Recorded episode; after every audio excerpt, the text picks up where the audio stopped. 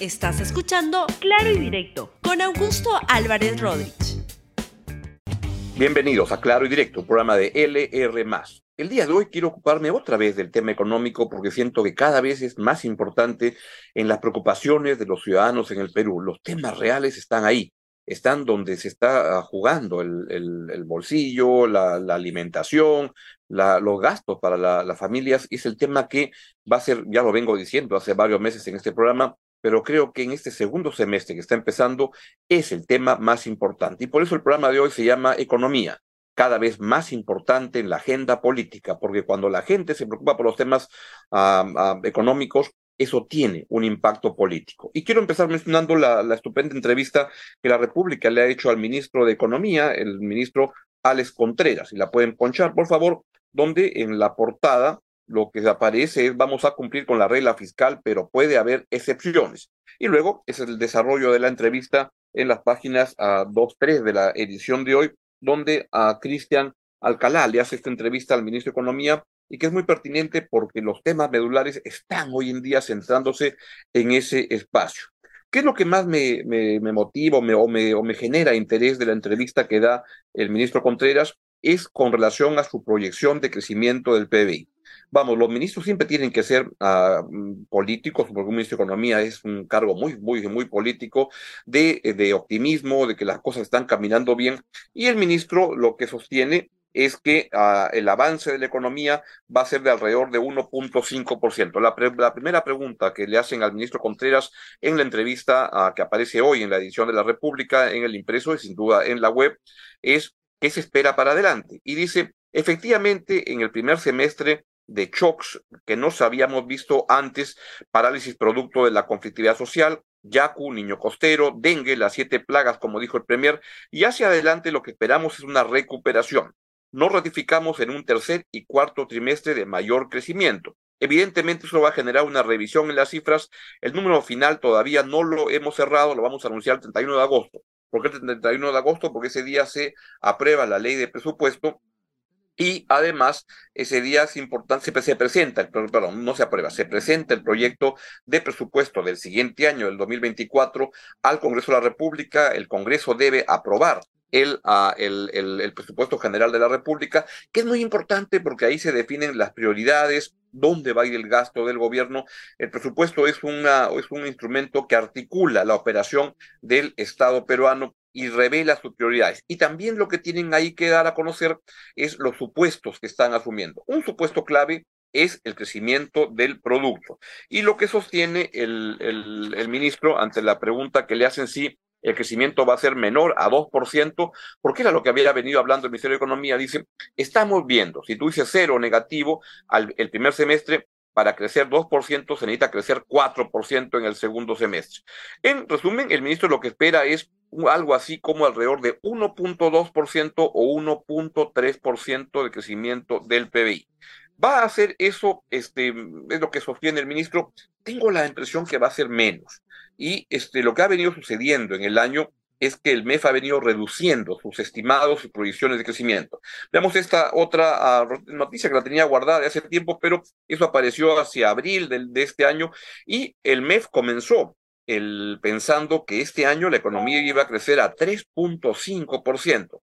Luego bajó el estimado a 2.5% y ahora lo está reduciendo a 1.5%. Por las razones que está mencionando, Yaku, la conflictividad, las plagas de las cuales habla el ministro y tiene razón. Pero creo que ya era evidente en ese momento que la economía no iba a crecer a más de 2% y ahora lo evidente es que la economía no va a pasar de crecer 1% en este año. El segundo semestre va a ser mejor, va a ser mejor que el primer semestre, salvo que ocurriera más conflictividad o problemas como esos, pero lo que se prevé es que la, la, economía va a crecer un poco más en el segundo semestre, pero ya llevamos una mochila fuerte, pesada, de eh, en lo que concierne al primer semestre del año, y eso es lo que va a hacer que el número general, general promedio o el número de crecimiento de crecimiento del PBI en el año 2023 no va a pasar el 1% y quizá va a estar por 0.8, 0.7, quizá viene complicado ese número. ¿Por qué es tan importante el número de, de crecimiento económico? Hay gente que no le da la relevancia que tiene, porque lo que se ha demostrado en el Perú es que la reducción de pobreza obedece directamente, está muy vinculado, muy correlacionado con el crecimiento del Producto Bruto Interno. Cuando hay crecimiento, eso impacta en que se abren oportunidades de empleo, se reduce la pobreza. Cuando no hay crecimiento, este, ocurre todo lo contrario. Y los programas sociales son importantes, los programas de, apoyo a sectores vulnerables del país son muy importantes, pero eso no explica más allá del 15% de la reducción de pobreza. Cuando uno eh, evalúa, y el Banco Mundial lo ha hecho, ¿qué es lo que más influye en la reducción de pobreza? El 85% de eso está vinculado al crecimiento económico. Y crecimiento económico está vinculado, a su vez, a inversión, principalmente privada. Es la inversión privada de grandes empresas, de pequeñas empresas, lo que mueve la economía y lo que acaba generando las posibilidades de generación de empleo, reducción de pobreza y bienestar de los ciudadanos. ¿Por qué es tan importante esto? Es porque si es que no hay crecimiento económico, la situación este, política se va a agravar. Y esto hace que, creo yo, cuando la gente tiene menos dinero en el bolsillo, tiene más apuros económicos, es más proclive a la protesta económica, con razón, para salir a protestar. Y en ese caso, los casos de corrupción y todo, que por momentos pasan como por agua tibia, por agua fría en la opinión pública, se vuelven mucho más importantes. Yo no me canso de decir, pero tengo la impresión que el gobierno de Fujimori, por ejemplo, no se cae por la, revelación del de dinero que le daba Vladimiro Montesinos a los congresistas, como en el primer video al señor Curi, sino que se cae porque la economía se enfrió, porque el gobierno manejó mal la crisis de asiática y rusa que se produjo en los años 1997, 1998. Mi impresión es que la economía juega un papel determinante, decisivo en el curso de los eventos en el, en el país y en todas partes, y eso es lo que va a acabar sucediendo. La economía no viene bien, y ahí es donde creo que hay que preocuparnos mucho porque ahí se juega mucho de, de las posibilidades de lo que pueda generarse de calidad de vida para los próximos, este, este, en el presente actual y va a tener una incidencia grande con respecto a la evolución de la situación política en el país. Esto me lleva a otro tema que quería mencionar y tiene que ver con la situación de el presidente del Congreso, el señor Alejandro Soto, tema del cual ya me he referido en los últimos días, pero está pues ciertamente en el ojo de la tormenta y todo lo que apunta y toda la, la, evidencia es que el señor Soto sí se benefició de la ley de prescripción que él mismo promovió. Y esto está muy mal y es algo que, que, que daña mucho la perspectiva del señor Soto. La República hoy día informa que plantean llevar a ética, ahí está justamente esa página que quería que pongan, plantean llevar a ética denuncias contra Soto. Lamentablemente, el problema es que primero, cuando se compara a Soto contra el que era el rival Aragón, uno dice, uno es peor que el otro, porque este señor tiene estos problemas, el otro es uno investigado por niño de, Acción Popular, y es verdad, hoy día en este Congreso son muy pocas las personas que uno podría decir este, serían personas que representarían bien al Congreso. Es un Congreso que está muy dañado, con una este, sensación de mediocridad, de corrupción, y esto explica por qué es solamente aprobado por no más allá de 6, 7% según las encuestas del IEP que la República publica regularmente cada mes. Vamos a ver cómo sale la, la, siguiente, pero hay ahí un problema enorme, grande, y creo que es algo que, sin embargo, no va a tener una consecuencia directa, que el señor Soto lo más probable es que siga siendo presidente del Congreso, que luego vengan otros escándalos que tapen estas revelaciones y así sigan ocurriendo las cosas. En ese contexto, el Congreso sigue dando expresiones de de, un uso abusivo del poder. Y quisiera, por favor, que ah, vean lo que señaló la congresista Patricia Chirinos, que ahora lo que está señalando es que piensa acusar a miembros del Tribunal Constitucional porque avalaron, porque le dieron la razón a Martín Vizcarra en la decisión de, de cerrar el Congreso, de disolver el Congreso en el año 2019. Si podemos, por favor, escuchar lo que dijo la señora Chirinos dos personas, eh, empezando por el expresidente Martín Vizcarra, continuando con Salvador del Solar, ¿no? Porque lo hemos visto ahora en las imágenes, todo, todo lo que hizo este día. Así también todos los ministros, todo el gabinete y además tres miembros del Tribunal Constitucional de ese entonces. ¿Por qué? ¿Por a ellos? Pues porque el, el En el 2019, el TC de ese entonces declaró infundada la demanda competencial interpuesta por el presidente del Congreso, Pedro Lechea, en contra de la disolución del Congreso. Y de esta manera ellos avalaron el golpe de Estado, así que también se merecen estar en esa denuncia. Bien, vamos paso por paso, ¿no? ¿Por qué ahora?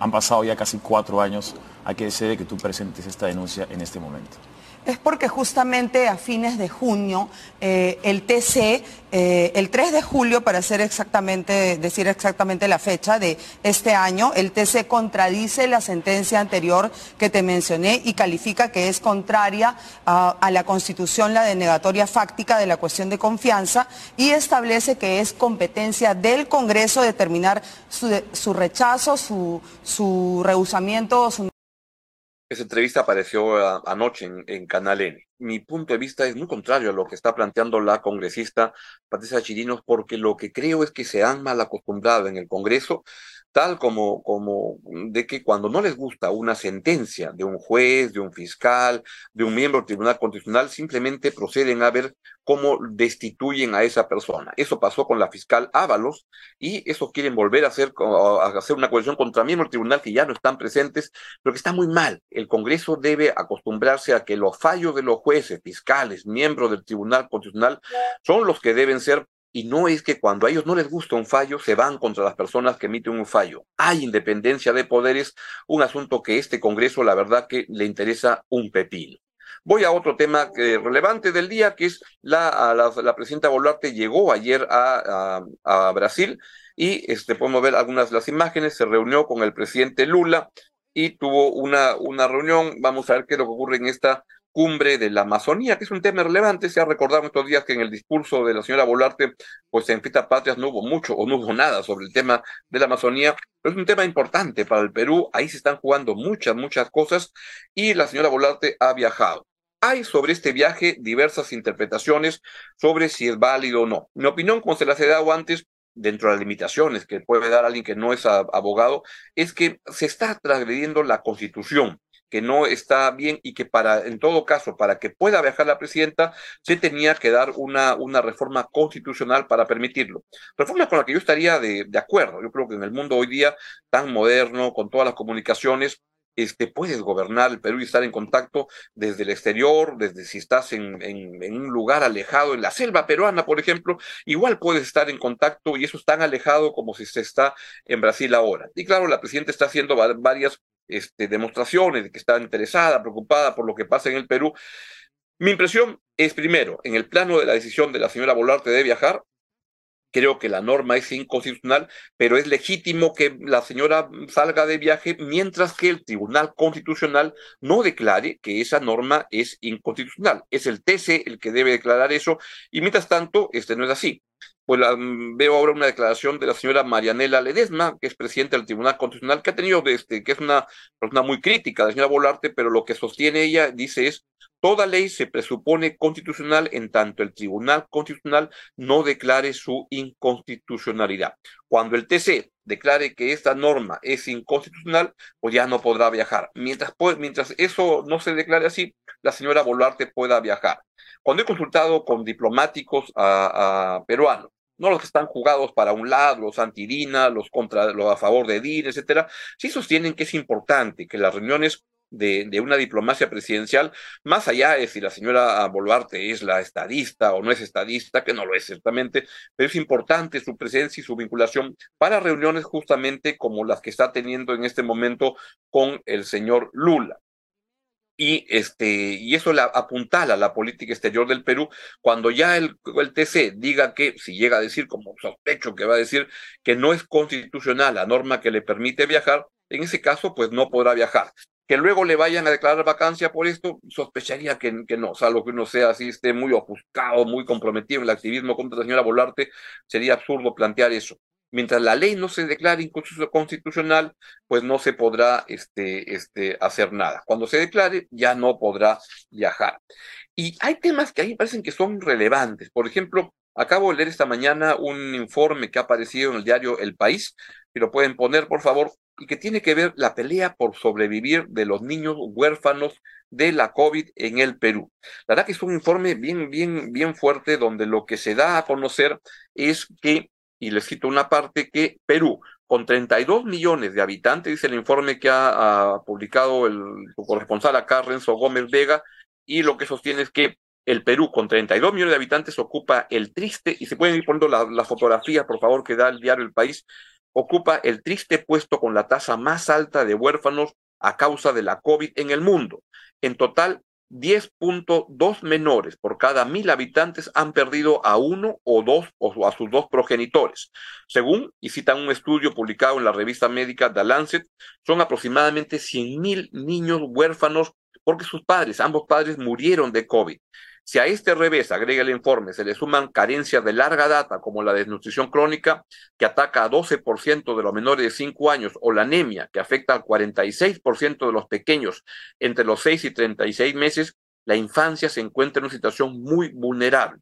Tanto es así que el país andino lidera otra sombría estadística. Alrededor de 1.27 millones de niños y adolescentes salen a las calles o al campo a trabajar, según el INEI, lo que los, le sitúa a la cabeza de este problema en la región. La verdad, este es un problema de fondo, que es el problema que hay que ver cómo se ataca en medio de todas las discusiones de los viajes o cosas así. Siento que no estamos, y por eso es mi preocupación por los temas económicos en este programa, que a veces no se le da la, la relevancia que tiene en el debate político nacional. Es muy importante. Cuando tantos niños tienen anemia, pues lo que ocurre es que son niños que no van a tener la capacidad en el futuro de poder entender las cosas, aprender, educarse, van muy allá dañados para la vida. Y lo que está sucediendo es que se está generando toda una generación, que ya es un problema que viene antiguo, en el año 2022, de las 25 regiones, en 24 creció la anemia infantil. Esto es muy grave y son los temas de fondo. Hizo un reportaje que sobre los huérfanos del, COVID en el Perú, que es muy dramático. En un país como el nuestro, donde tenemos la más alta tasa de, de, de, muertes por COVID en el mundo, y mm, se sigue aceptando comúnmente lo que han dicho lo, el, el gobierno en diferentes momentos, que hay 220 mil personas que murieron por COVID. Cálculos que he trabajado con, con varios economistas dan cuenta de al menos 300 mil personas que han muerto. Y hay gente que tiene cálculos incluso mayores que eso. Y son muertos que, como dijo Max Hernández hace poco, no han tenido una, no, no se ha llorado por ellos, no ha habido una, una, un dolor muy grande, simplemente fueron muriendo por ahí, cada familia se apañó como pudo, es una verdadera tragedia la que hemos tenido en el Perú. Y por último, Vi ayer en la, televisión varios este, sobre el tema de la, salida de Fujimori de la Diroes para ir a, la, este centro a donde le iban al, dentista. Y ahí está el video que apareció y que dio lugar a varios reportajes en la televisión. Ayer vi uno particularmente donde decía que cómo es posible que Fujimori salga cuando este, eso no es el trato que tienen todos. Y ahora que yo sospecho que en el caso de la es, digamos que un dentista no es un doctor cualquiera porque requiere las máquinas para poder curar, y entonces tienes que desplazarte al lugar, salvo que estés en un penal, y ojalá que en Castro Castro, y ojalá que en, en Ancón, etcétera, hayan dentistas. Yo he estado en Castro Castro y hay, hay, dentista ahí este, permanente que atiende a las personas, no sé a qué velocidad, con qué oportunidad, pero claro, cuando tienes una masa crítica de, de, de, de enfermos, una población penal, tienen dentista a tiempo completo para atender a toda la población penal. En este caso, para la DIROES, que solamente hay tres este, reclusos en la DIROES, pues sospecho que lo tienen que sacar y si el señor Fujimori da va donde alguien de su partido, pues sospecho que es este, porque, porque tendrá la vinculación.